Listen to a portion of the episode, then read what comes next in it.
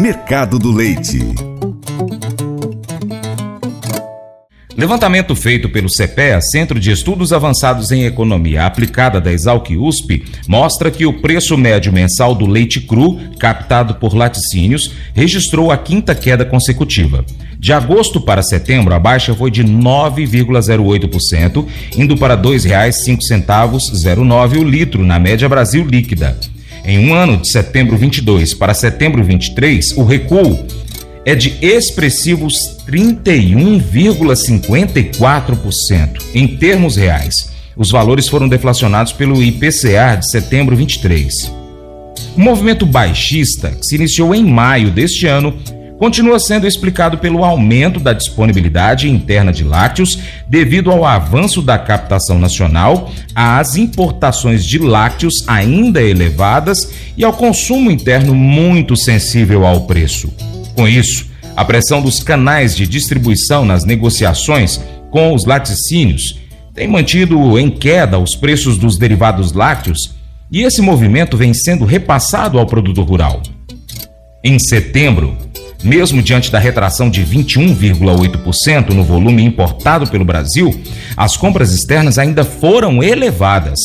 De janeiro a setembro deste ano, as importações somam 1,6 bilhão de litros em equivalente leite, quase o dobro do volume registrado no mesmo período do ano passado, que foi 90,4% maior.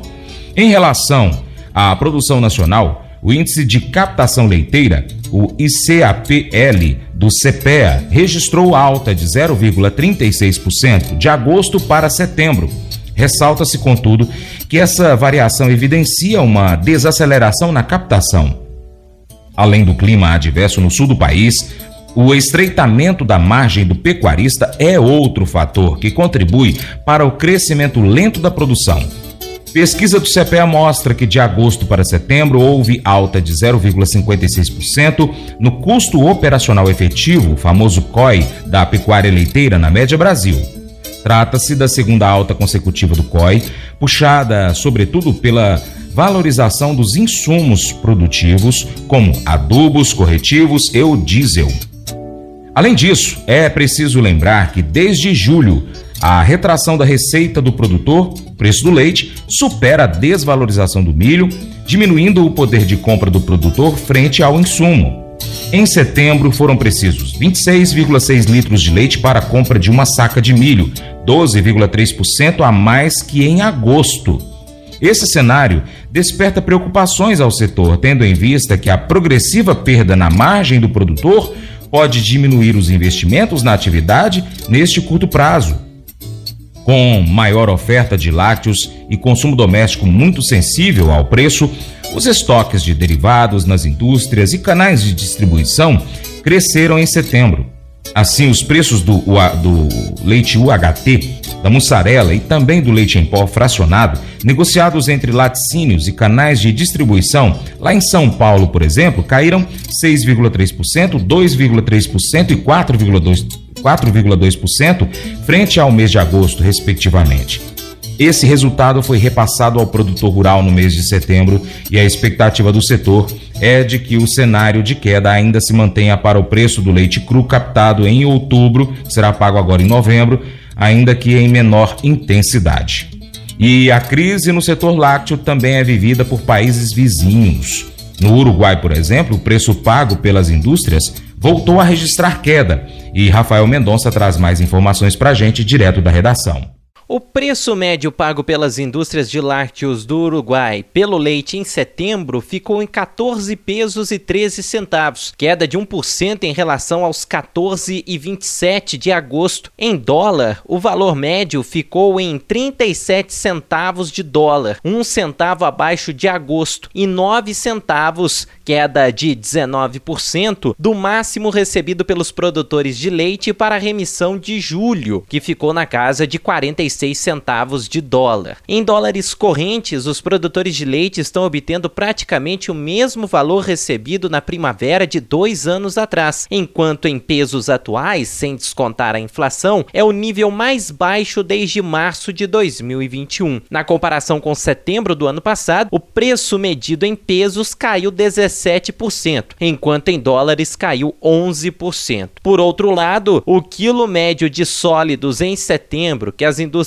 pagaram aos seus fornecedores foi de 183 pesos aproximadamente, 4 dólares e 60 centavos, valor 20% menor que o mesmo mês do ano passado, segundo a Inali. As informações são do Tardáguila Agromercados, traduzidas e adaptadas pela Milk Point. Com as informações do setor lácteo, Rafael Mendonça, direto da redação.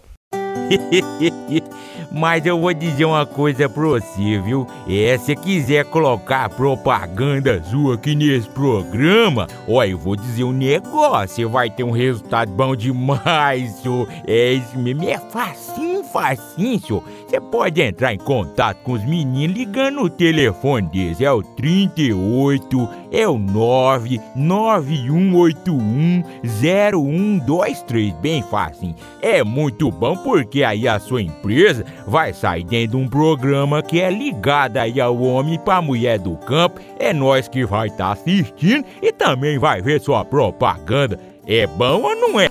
O favorito o cunhado de Cindy Casper mora a cerca de 2 mil quilômetros de distância. Apesar dessa distância, ele sempre foi um membro muito querido da família por causa do seu grande senso de humor e também do bom coração.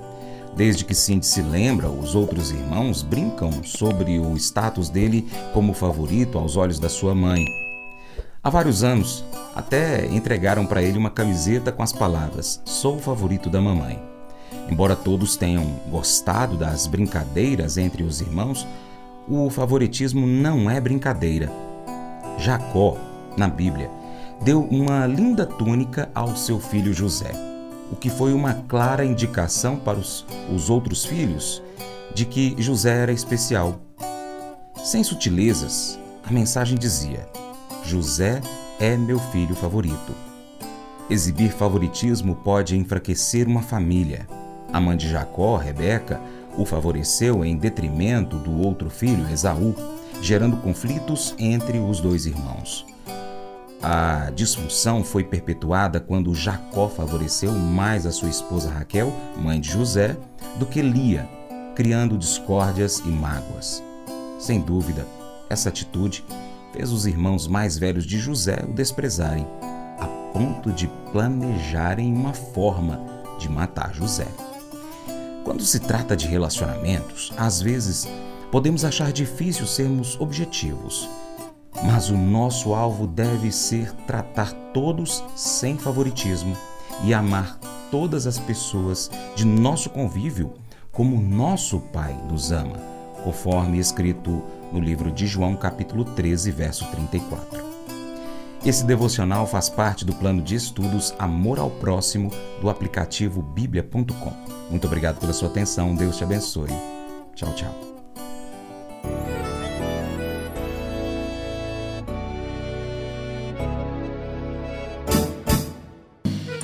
Acordo de manhã para prosear no mundo do campo, as notícias escutar. Vem com a gente em toda a região com seu programa Paracatu Rural. Tem notícias, informação e o mais importante, sua participação. Programa Paracatu Rural. Programa Paracatu Rural.